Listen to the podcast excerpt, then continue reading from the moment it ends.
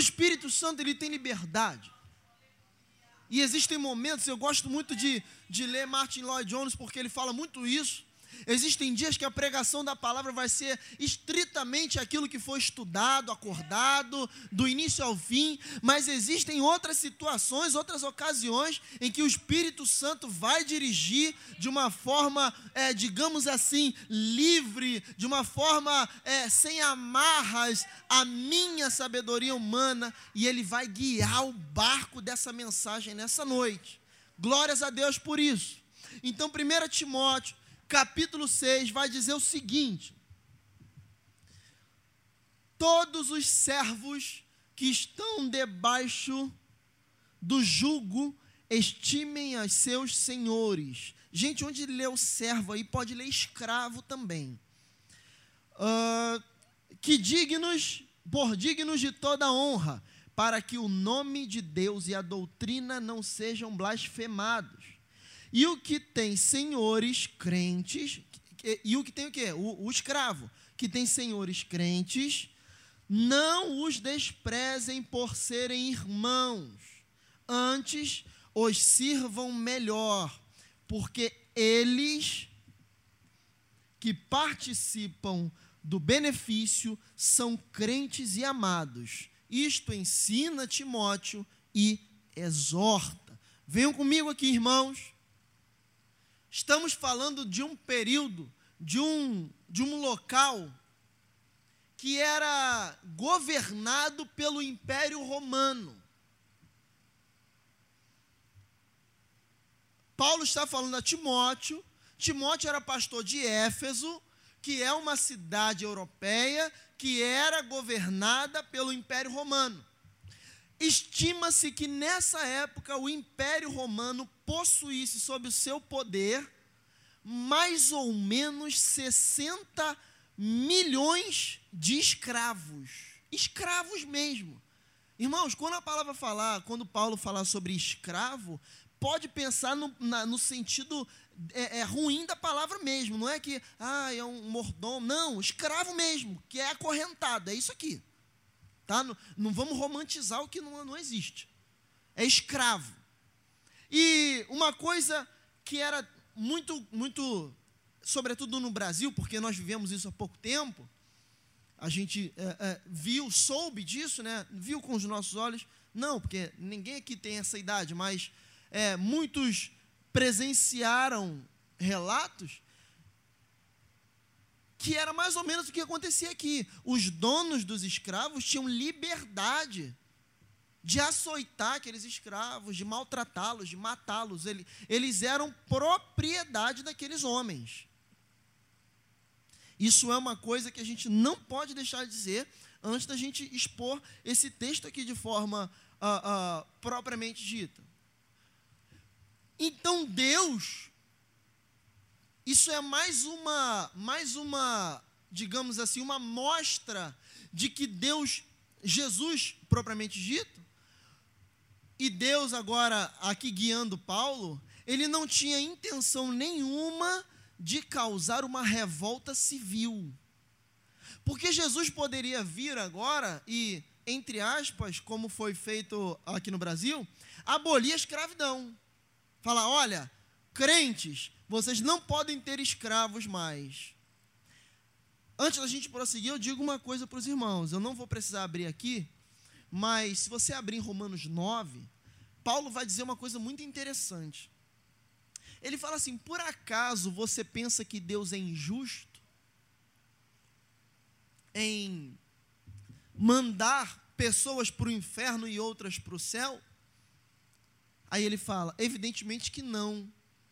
Porque por acaso pode o vaso dizer ao olheiro como ele deve agir? Não pode.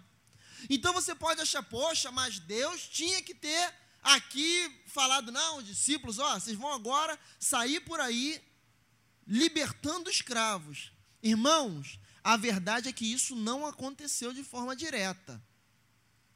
Aceite ou não. A gente tem que entender o que estava acontecendo aqui. Deus ele dá diretrizes aqui, a gente acabou de ler, para donos de escravos e para quem era escravo. Acontece que, indiretamente, através do ensino doutrinário da palavra de Deus, a igreja primitiva começou a entender, olha só a importância da pregação do evangelho verdadeiro, ao invés de eu chegar aqui para os irmãos e falar, ó, não pode isso, não pode aquilo, não pode aquilo outro, sem explicar aos irmãos, sem dar aos irmãos uma base bíblica. A, a, ao, ao longo dos anos, das décadas que se seguiram isso aqui, os apóstolos e os irmãos crentes começaram a entender que em Cristo, tanto o livre quanto o escravo eram um só.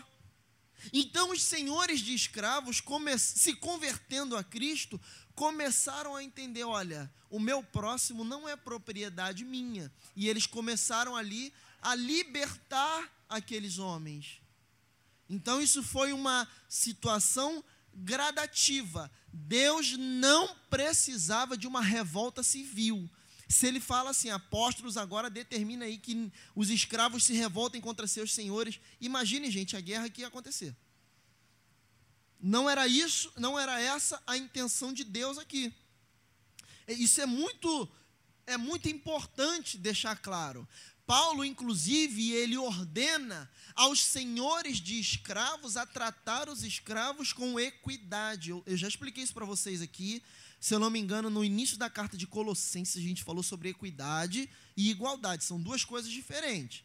Tra é, é tratar com equidade é você tratar as pessoas que são diferentes com diferenças. Mas para quê? Para fazê-las é, é, estar num nível cada vez mais igual ao seu próximo. Ou seja, tratar os escravos com dignidade, tratar os escravos com respeito.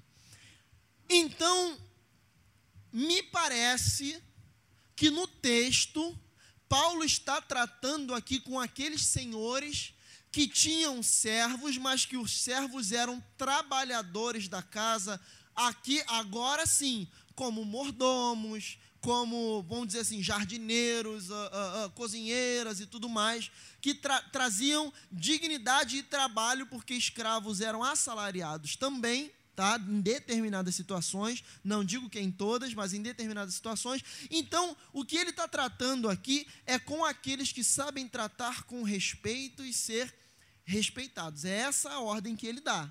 É isso que Paulo está tratando aqui, até porque não há sentido de Paulo tratar e considerar, por exemplo, uh, como crente, como um, um, irmão na fé, um senhor de escravos que trata o seu, o seu servo como um animal, por exemplo.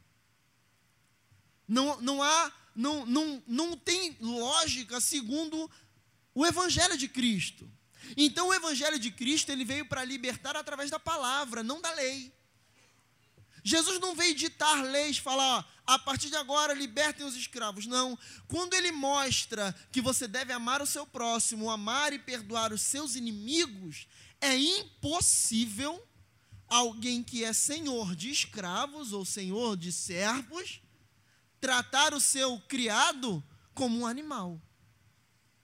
Então, ou, ou, ou então ele não era convertido ainda. Está claro isso, gente? Eu estou introduzindo isso para a gente entrar no texto ainda. Eu só estou mostrando a vocês o pano de fundo do que está tá acontecendo aqui.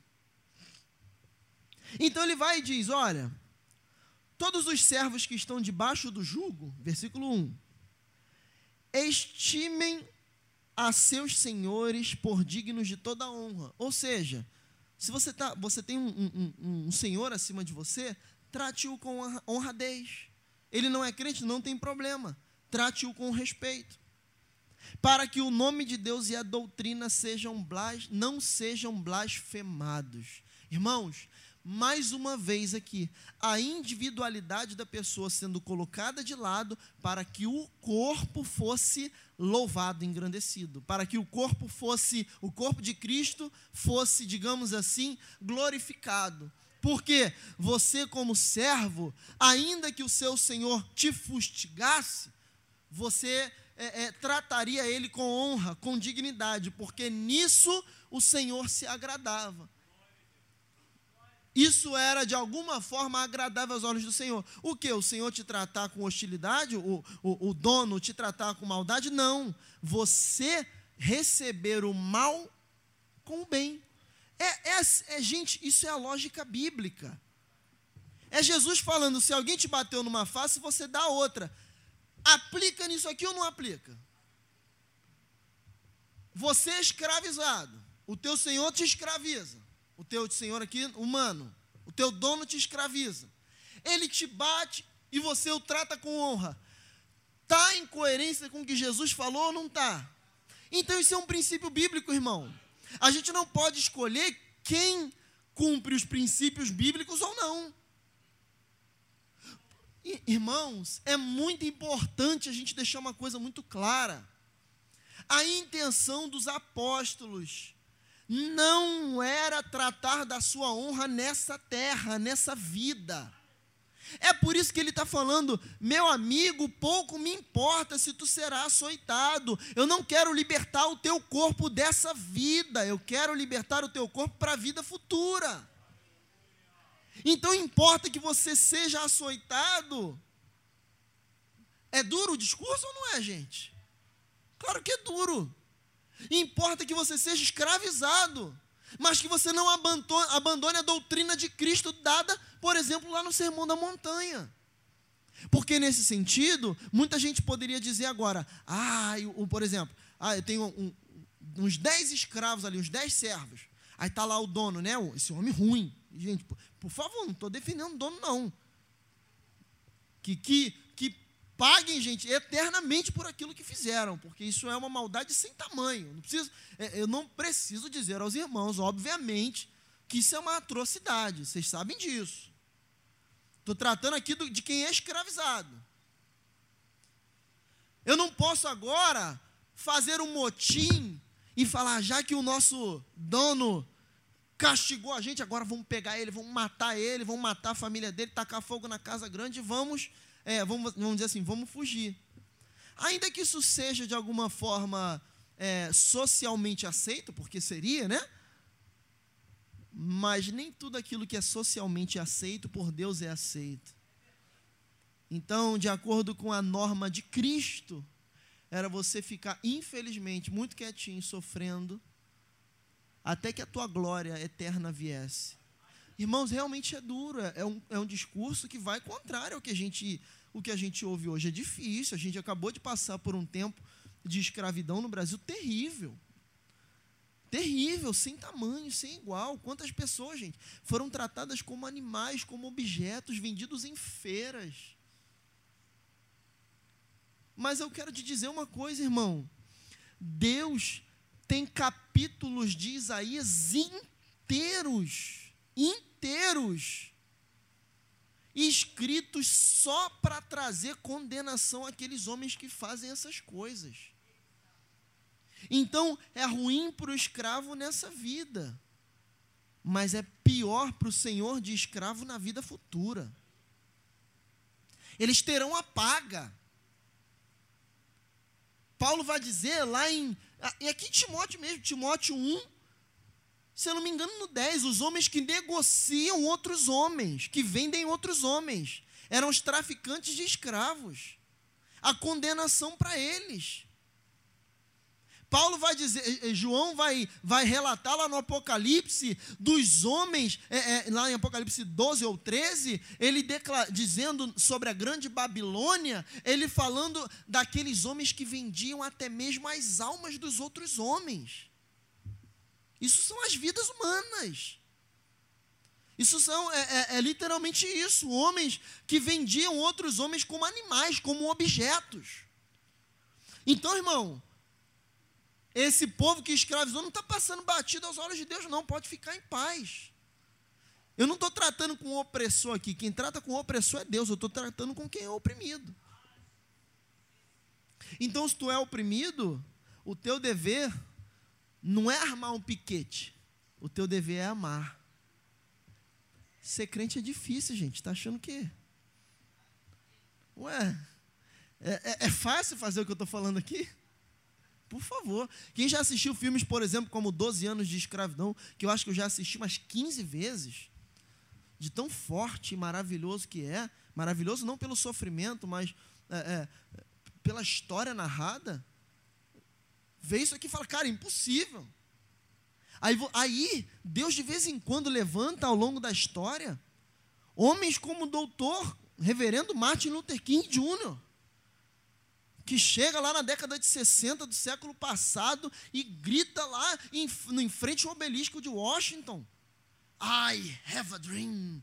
Eu tenho um sonho onde negros e brancos andarão juntos na mesma calçada. E graças a Deus melhorou muito. Ainda tem muito que avançar. Claro, pelo amor de Deus, eu não estou dizendo que isso não existe mais, em nome de Jesus. Mas é, é, Deus levanta homens com gritos como esses. E aí você vai ver, olha a diferença de um homem de, com princípios bíblicos e outros não. Você, na mesma, quem conhece a história vai saber o que eu estou dizendo. É só um adendo ao estudo aqui. Na época de Martin Luther King, tinha um homem chamado Malcolm X. Vocês lembram disso?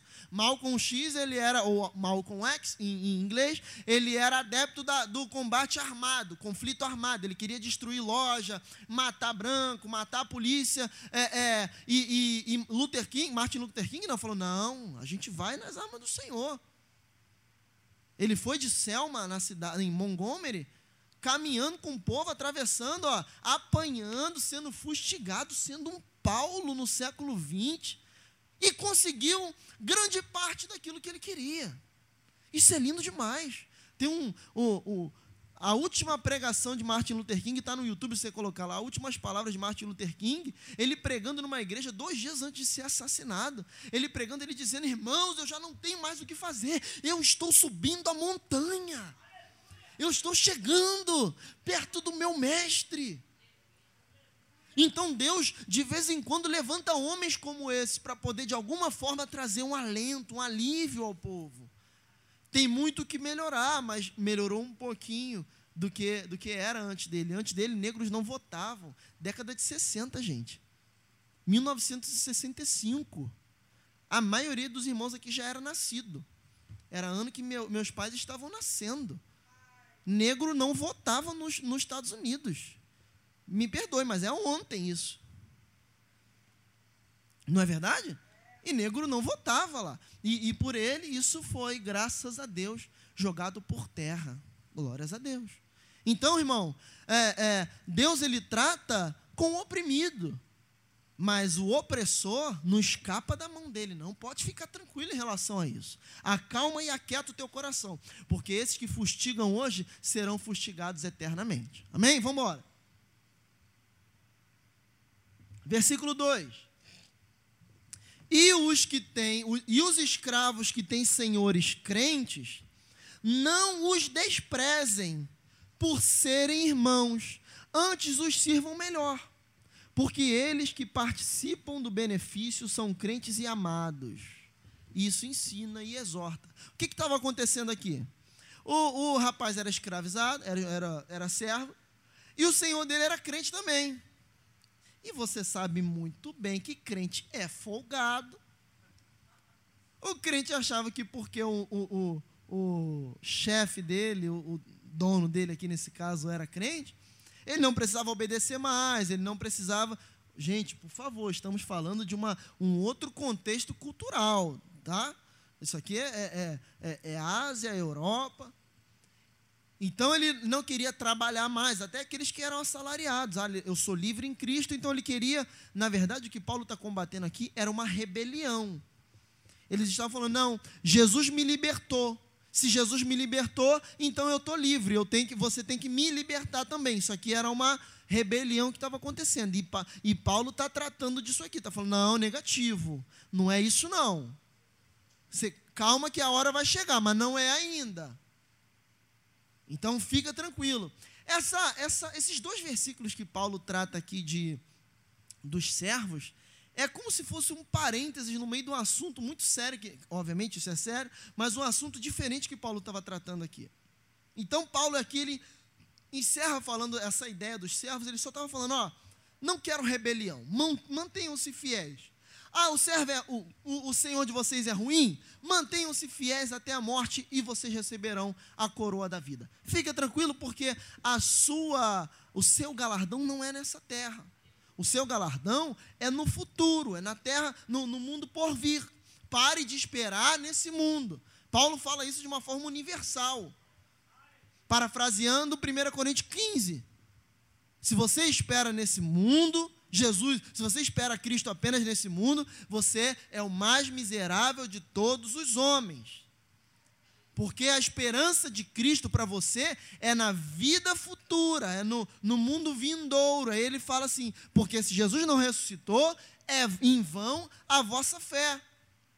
Agora vocês não conhecem, mas chegar um, chegará um momento em que aquele que é, que é revestido de corruptibilidade será revestido de incorruptibilidade. Ele vai tratando disso, né? Até que no final ele fala: até que o filho, olha que coisa linda, o filho sujeite todas as coisas debaixo de si e aqui se sujeite de uma forma misteriosa que ninguém consegue explicar na teologia, e o filho se sujeite ao pai, e então será proclamado nos céus: tragada foi a morte pela vitória o fim de todas as coisas. Apocalipse 22. Jesus pega toda a criação, se sujeita, sujeita debaixo dos seus pés, agora ele reina sobre a criação e ele chega ao Pai e fala assim: Pai, Eis aqui diante de ti aqueles que o Senhor me deu, os eleitos antes da fundação do mundo, o Senhor me entregou, estão aqui, santos imaculados, vieram para a glória. Agora, Pai, nós nos sujeitamos diante de ti. Aí é quando o pai fala, então, filho, o seu trabalho é muito bom. A morte foi tragada, finalmente é o fim de todas as coisas. A última, o último inimigo de Deus é a morte. Gente, Deus tem alguns inimigos, você sabe disso. Você sabe que Deus, ele tem alguns inimigos, e isso é, isso é muito, isso é muito fantástico. A morte é uma das inimigas de Deus. Satanás, seus demônios é um dos inimigos de Deus. E crente falso também, sabia? Tiago 4. Depois você lê. Em casa você lê. Você vê o que eu estou falando. Um dos inimigos de Deus é crente falso. Gente, olha, olha a quem o crente falso é comparado, hein? Satanás, a morte. Jesus amado, isso é muito forte. Presta atenção, irmão. A gente vai dar um estudo de. A gente vai, a gente vai falar sobre Tiago. A gente vai falar sobre Tiago. A carta de Tiago é, meu Deus do céu. Tiago é Tiago é, é, é, Tiago é o livro poético do Novo Testamento. Ele é, ele é o, o profeta e o poeta do, do Novo Testamento. É fantástico. Vamos lá. Vocês estão demorando muito, vocês estão prolongando. Ah, não, olha só. Eu tenho algo importantíssimo para tratar aqui para vocês.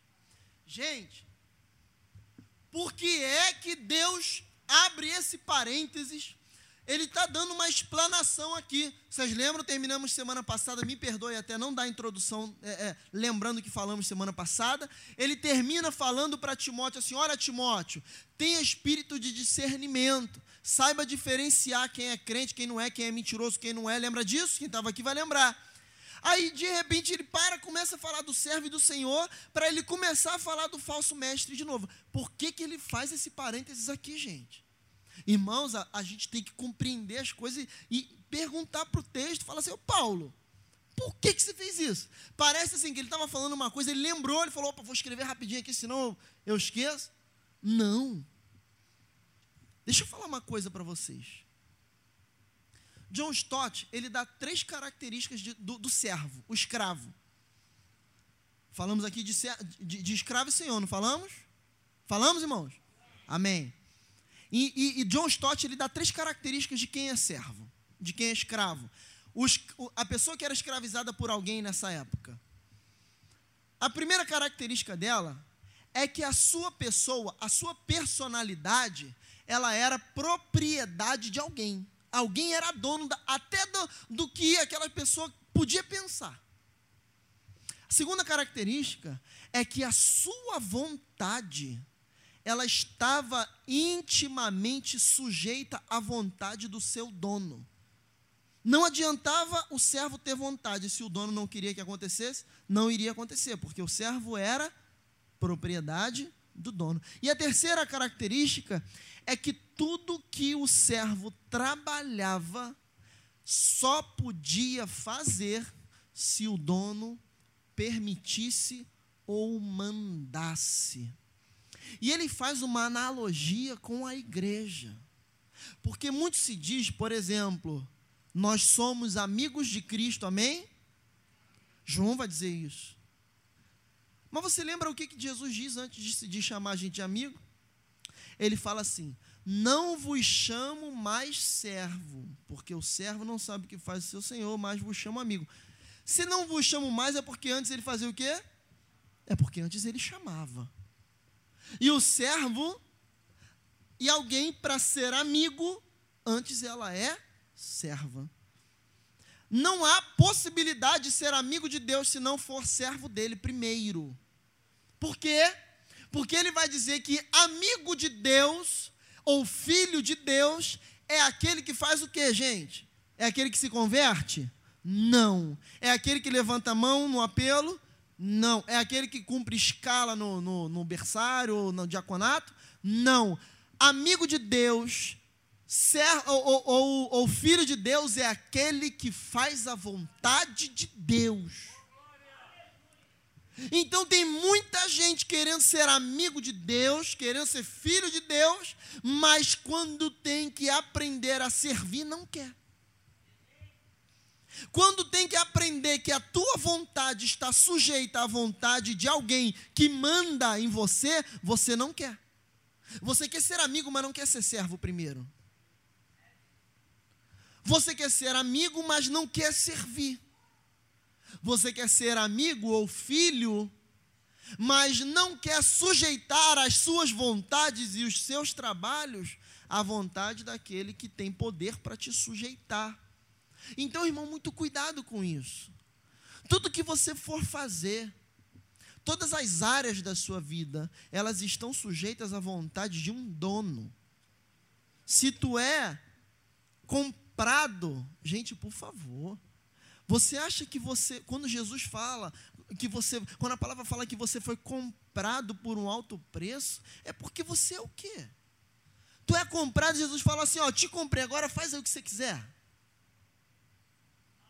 Por favor, você acha que Deus é um, entre aspas, me perdoe a, analogia, mas não, não é de, com Deus, mas é um comerciante qualquer que compra uma coisa e esquece que é dono dela? Deus compra e sabe comprar. Ele compra e sabe tomar conta daqueles que são teus. Então, eu não vou fazer isso, mas eu, eu, é porque eu não gosto mais. Eu poderia fazer assim: vire para o seu irmão e diga assim: ó, esqueça essa palavra chamada livre-arbítrio, porque você não a possui.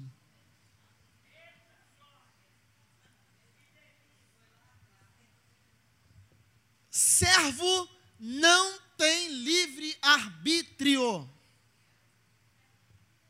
Servo está debaixo de autoridade e só faz aquilo que o Senhor dele ordenar.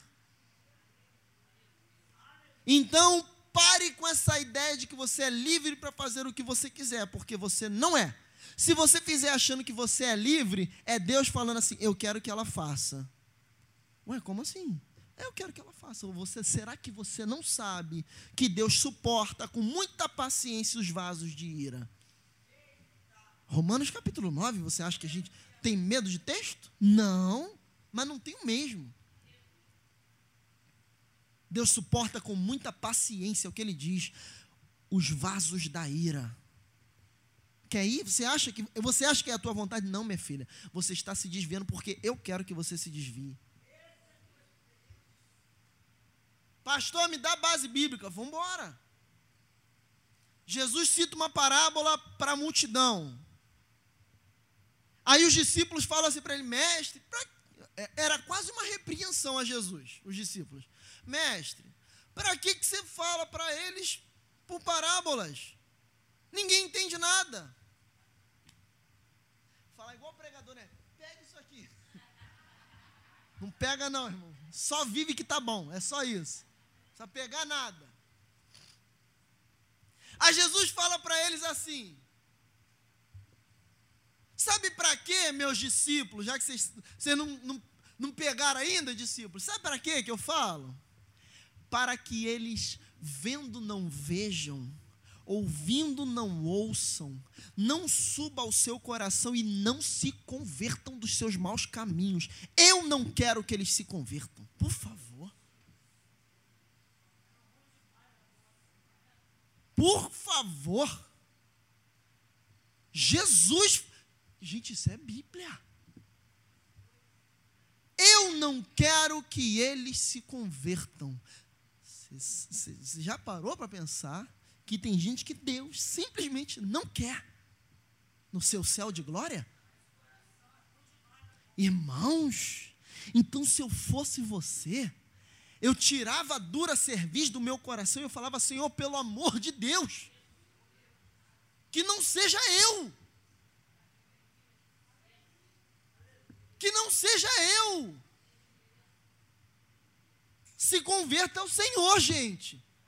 Saiba que tu é propriedade comprada por um alto preço. O preço já foi pago, não foi parcelado, foi pago, está quitado. E você acha que se Deus compra algo, Ele vai deixar na mão de qualquer um?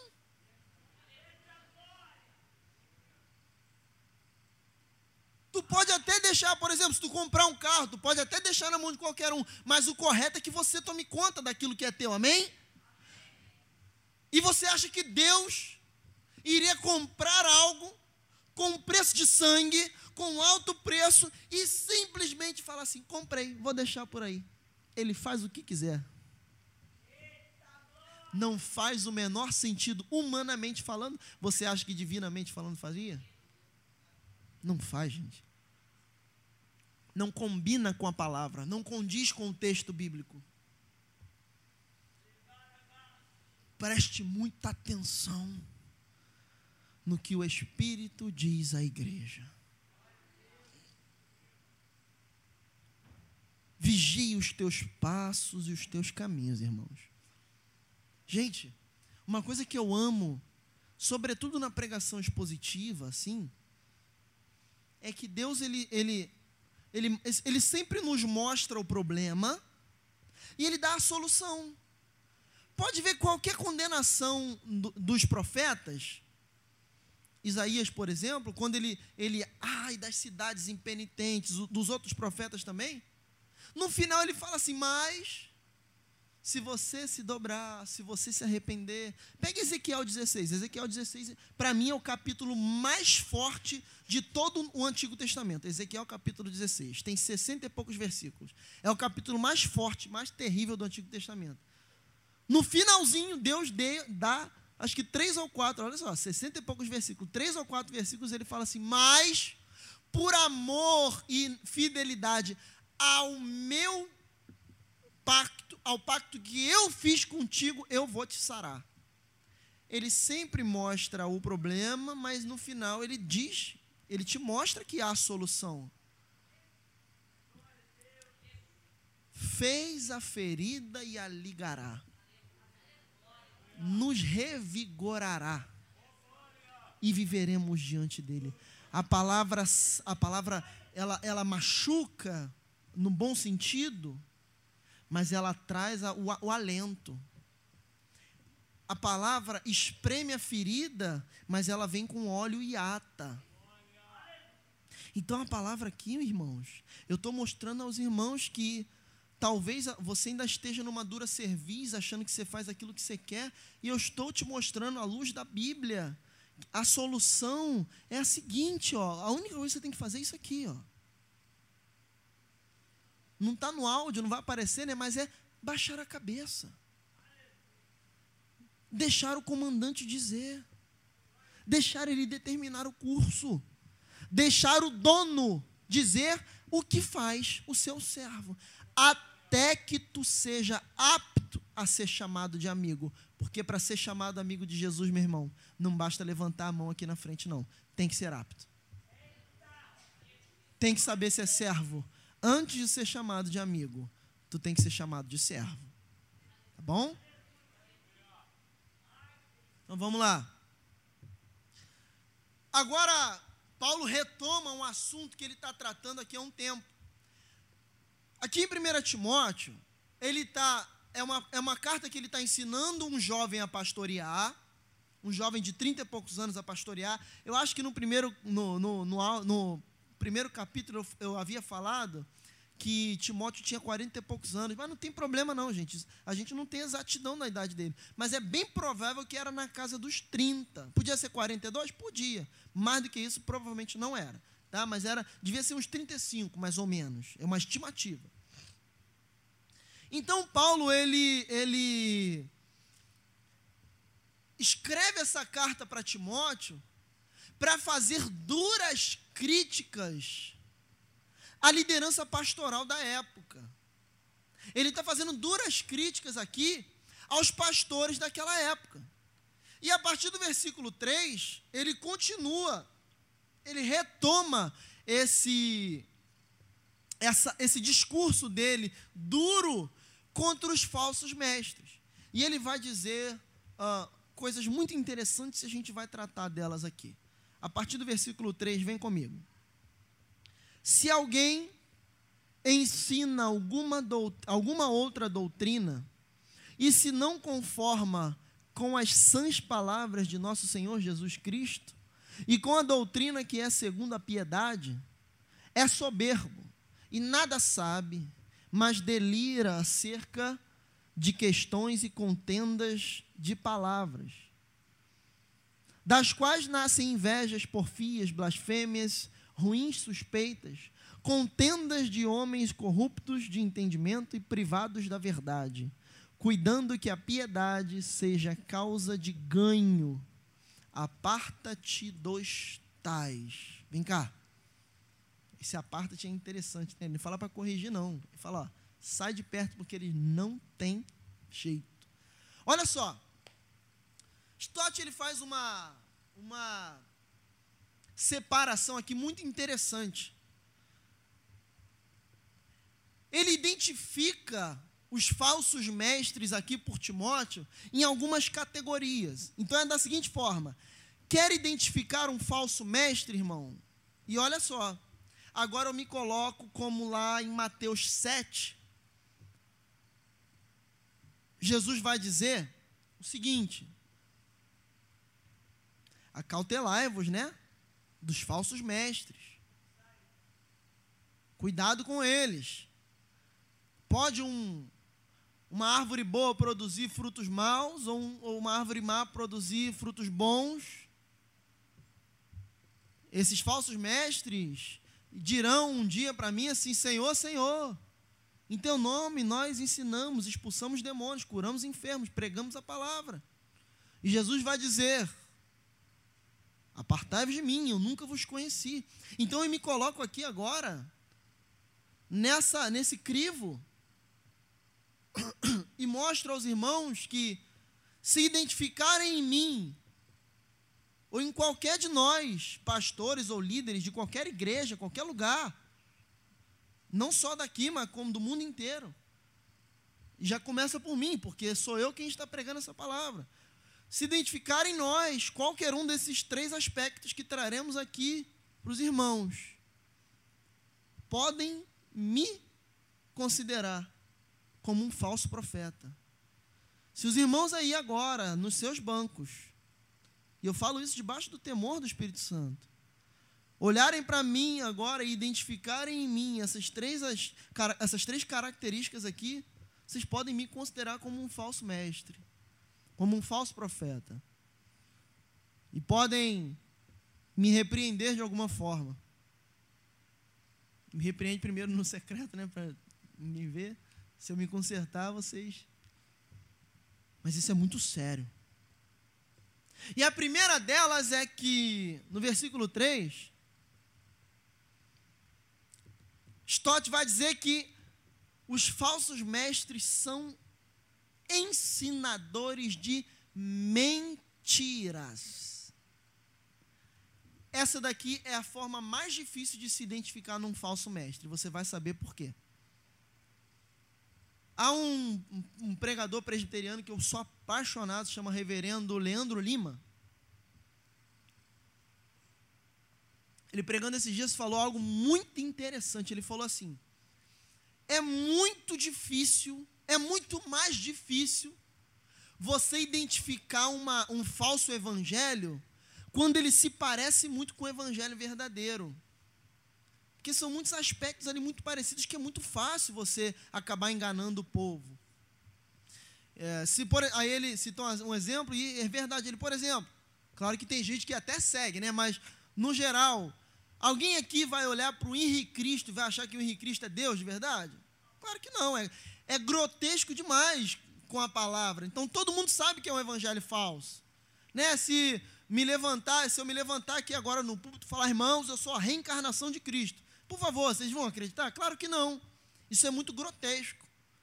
Se eu pegar é, é, pregar o evangelho segundo Allan Kardec para os irmãos, vocês vão achar que é evangelho?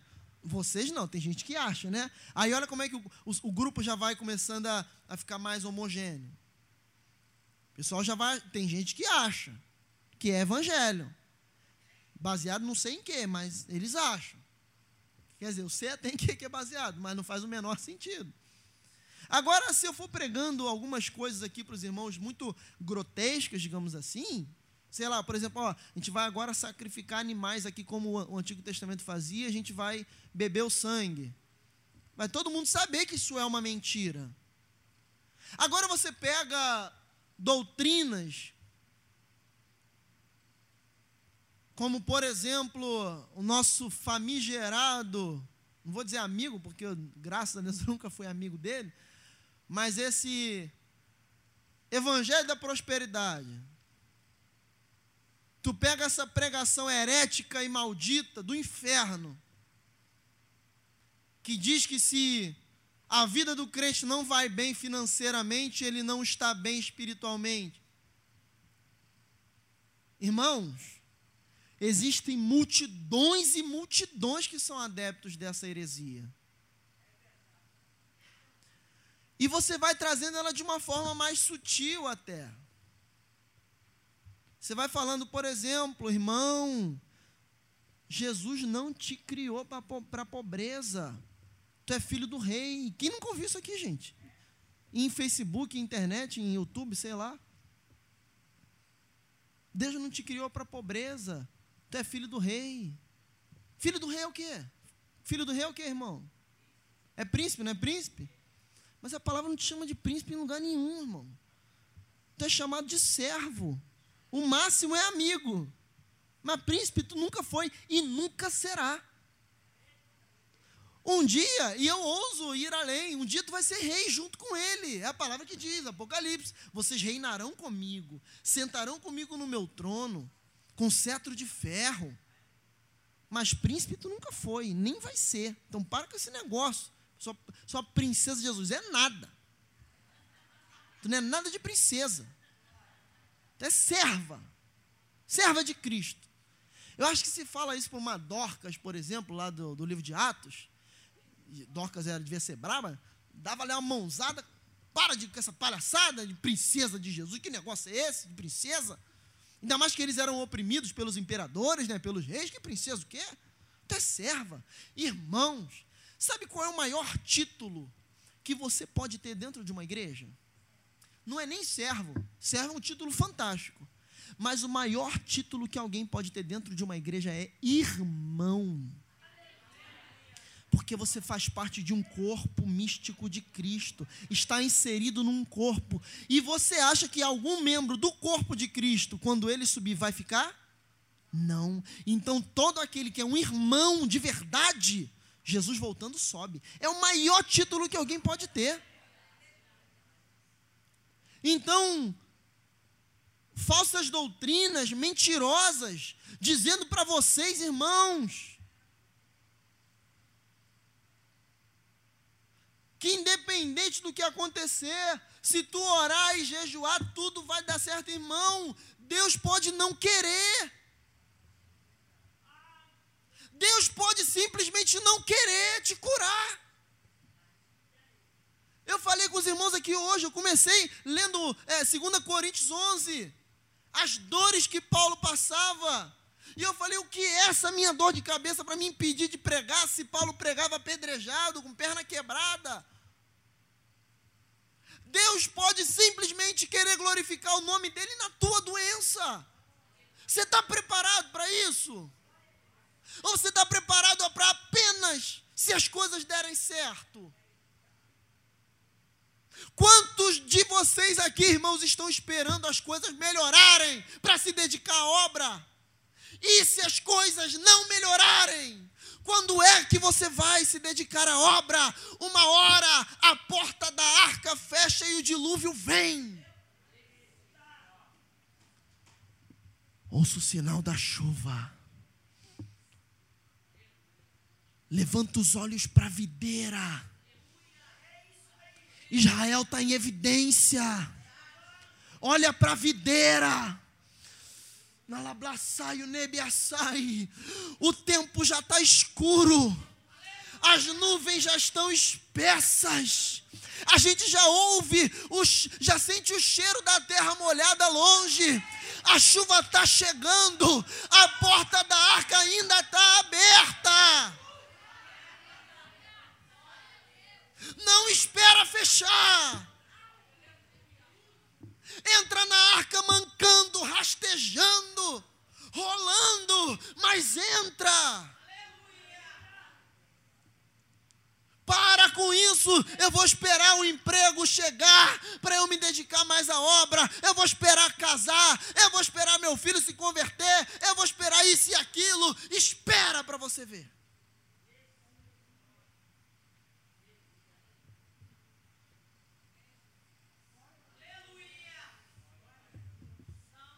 Espera. Espera.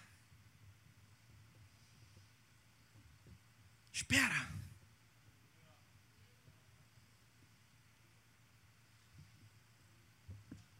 Esperei com paciência. Em quê?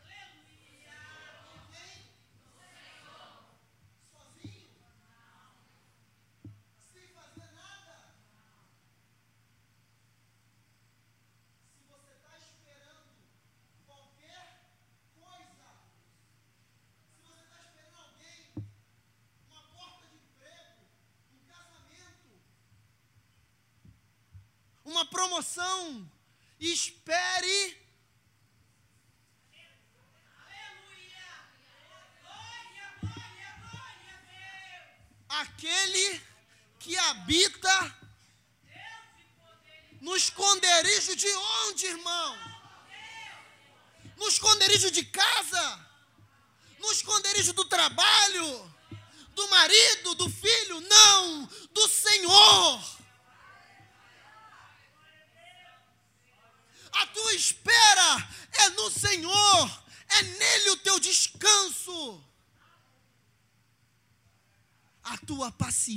é estando nele. Porque enquanto você espera dentro da arca, pode entrar ou pode não entrar. A hora que fechar, tu tá dentro. Espera fora da arca para tu ver. É igual tu tá num ponto de ônibus tu tá vendo teu amigo vindo correndo lá na esquina, o, o ônibus tá querendo sair, o motorista tá, eu vou sair, vou sair. Tu, tá esperando teu amigo. Se tu esperar do lado de fora, eu, quando estudava no Califórnia, eu já cansei de ficar a pé, porque esperando amigo, o, o motorista, amigo, não posso esperar não, vou embora, foi embora. Aí outras eu já entrei e falei, vem, corre, corre, pela janela. Ele não chegou, o ônibus foi, ele ficou. Mas eu fui. Isso é uma analogia apenas. Irmão, você pode esperar, mas espera dentro da arca, cara. Está entendendo? Isso é muito sério. Então não dê ouvido a qualquer um falso mestre que te ensinar qualquer coisa que seja contrária a isso.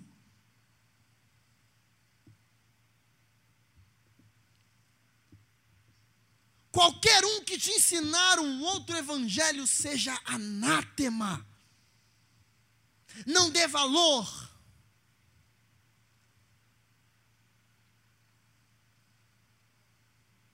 Isso é muito sério. E a igreja tem, tem negligenciado isso tem dado ouvido a mestres mentirosos. E Stott mostra para a gente aqui que o primeiro aspecto de um falso mestre é que ele ensina mentiras. Irmão, fica tranquilo. Ô Antônio, espera que vai chegar, hein, meu irmão. Olha, é uma palavra profética. E se não se cumprir? Vigia com o que tu fala. Não impute a Deus aquilo que é da tua mente. Mestres ensinando mentiras. É o primeiro aspecto que Timóteo está tratando aqui no, capítulo, no versículo 3. É o primeiro aspecto de identificarmos alguém que ensina um falso evangelho. Ficou clara essa ideia da mentira? Do ensino mentiroso? Está claro isso, irmãos? Glórias a Deus. Prossigamos. Segundo aspecto. Esse aqui aperta um pouquinho. É que eles são orgulhosos, soberbos. Volta um pouquinho e abre a palavra aí em 1 Coríntios capítulo 8. Deixa marcado aí Timóteo 6. 1 Coríntios capítulo 8. Eu vi que colocou lá no banner, eu gostei. É, culto de libertação através do estudo da palavra. Foi ideia? A pastora Sandra. Maravilhoso, é isso mesmo, irmão. Irmão, isso aqui liberta, cara. Você acha que o que liberta é o mandato sair correndo pela igreja aí, pulando não, você pode fazer isso. Se, o Espírito Santo te mover a isso, amém. 1 Coríntios 8, 2 vai dizer assim: E se alguém cuida saber alguma coisa, ainda não sabe como convém saber. Ou seja, se tu acha que, que tu sabe, tu não sabe de nada.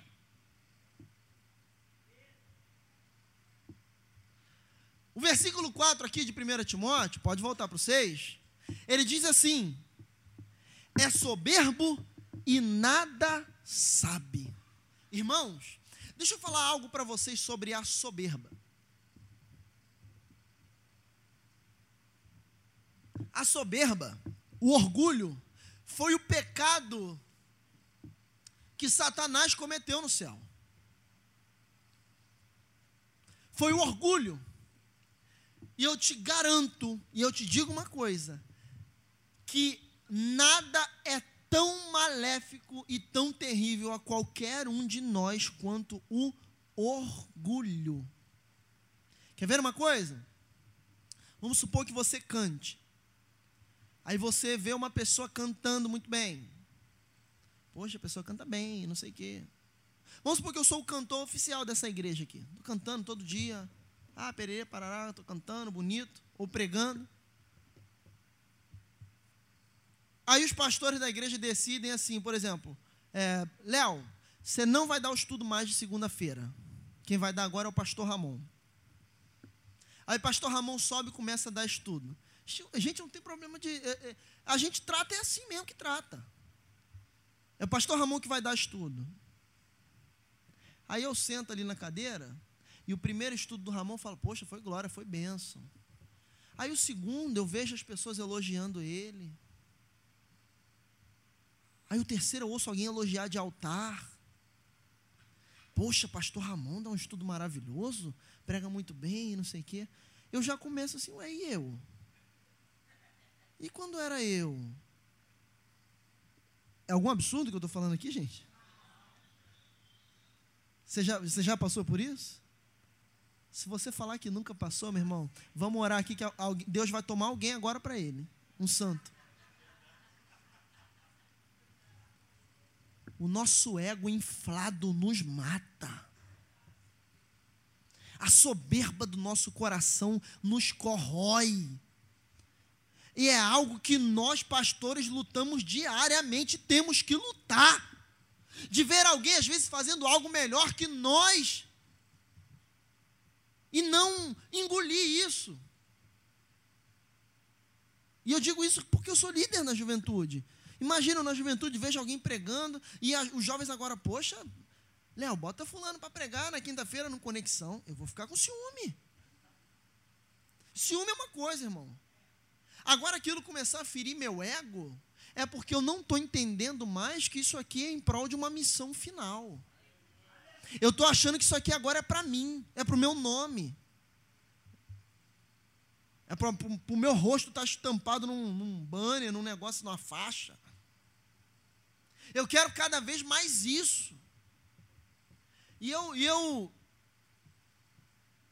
eu tenho algo comigo, e eu sei que é chatice mesmo, que eu sou chato. Mas se um dia eu for alguém me conhecer como pregador fora da igreja aqui, o que não é nenhuma pretensão minha, e o, Senhor, o Espírito Santo sabe disso. Não vou querer ninguém usando meu nome para atrair gente para as igrejas, não. Oh, vai vir pastor fulano de tal, não sei o que. Que isso? Não, não. Está errado, gente, está errado. Está errado.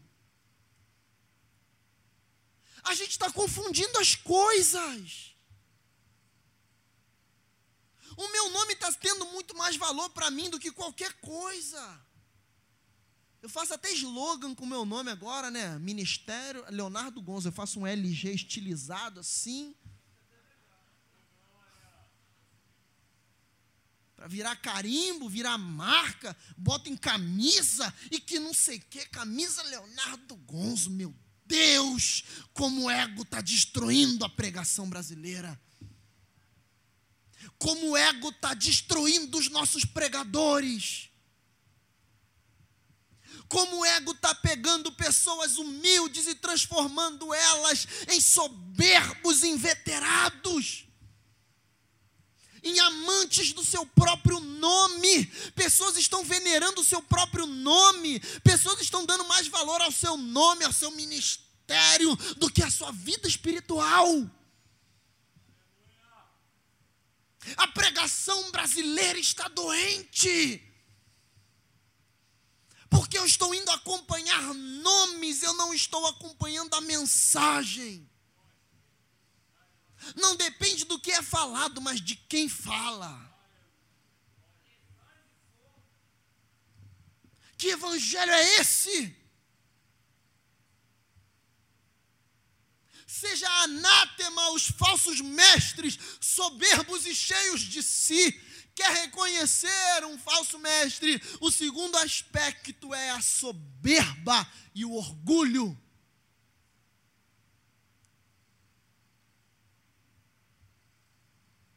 Isso está destruindo o nosso púlpito. A igreja brasileira perdeu a força do púlpito. Eu não tenho nada contra isso, por favor, isso é só uma aparência, é só algo físico, mas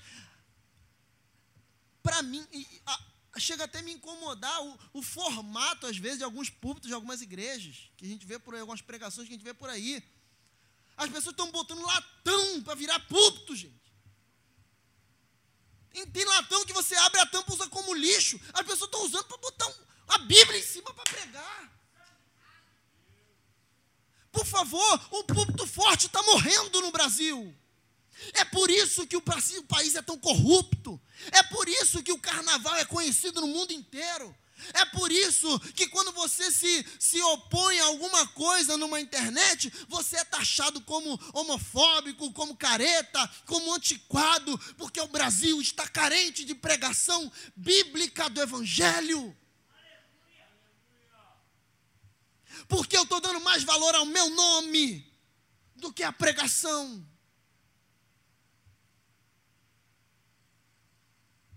Há uma doença infestando Não a noiva, não a noiva, porque a noiva é imaculada. Mas a igreja brasileira, a, a instituição brasileira.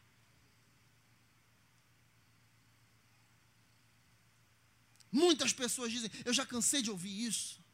Ai, eu não vou na igreja mais porque eu não, não ouço uma pregação bíblica e que pererê parar. Eu falo, meu, vem cá, eu acho que só ano passado foram quatro cartas que eu fui versículo a versículo aqui na segunda-feira falando com, com, os irmãos. Eu, não, eu falei, não, isso eu não admito ouvir. Não, aqui não, você deve estar indo em outro lugar.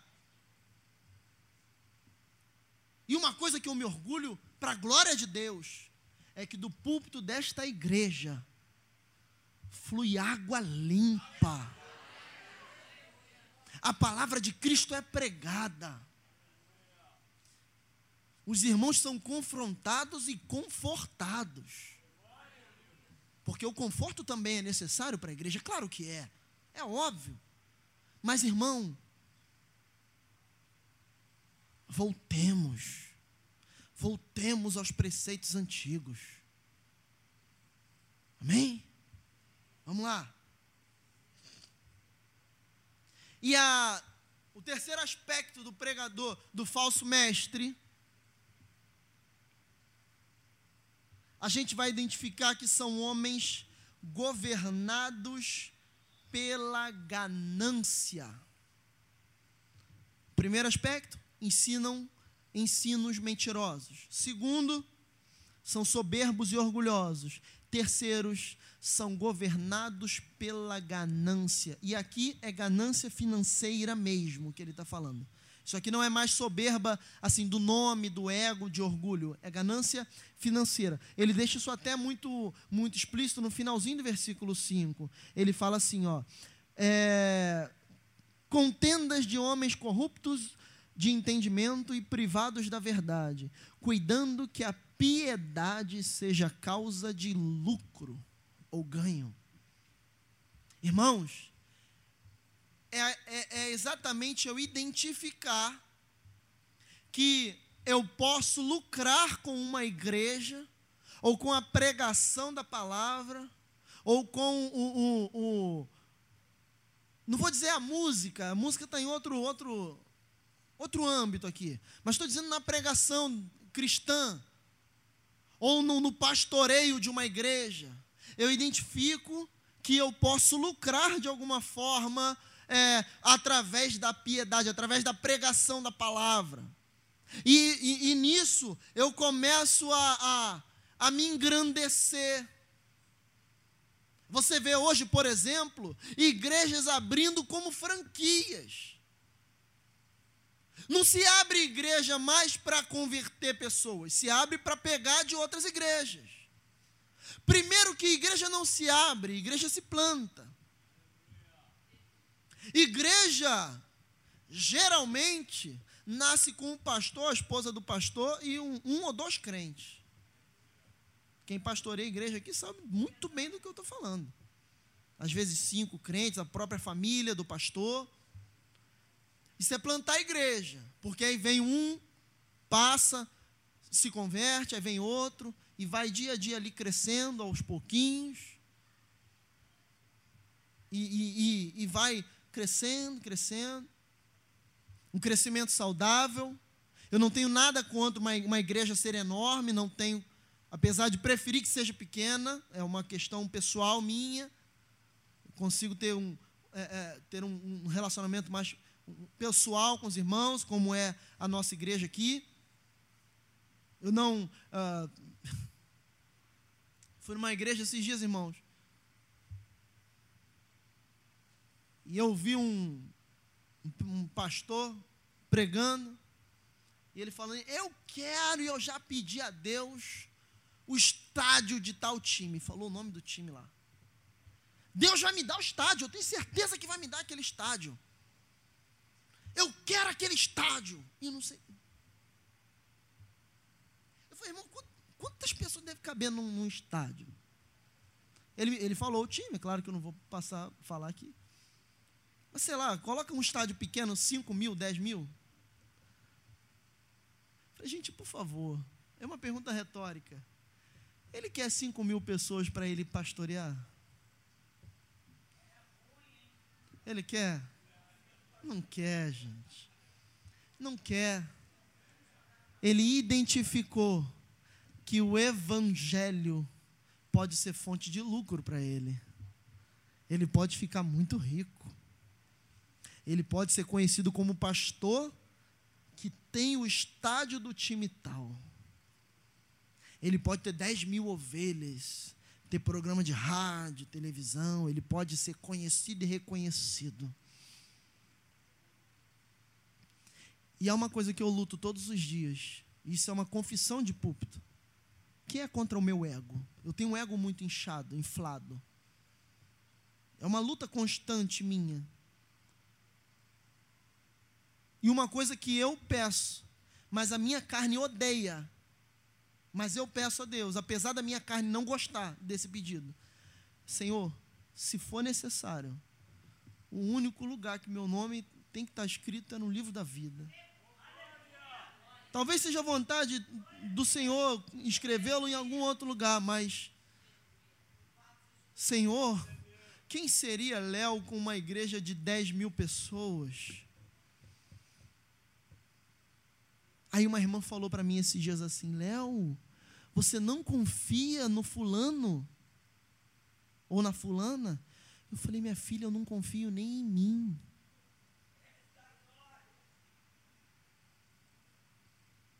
Eu não confio nem em mim.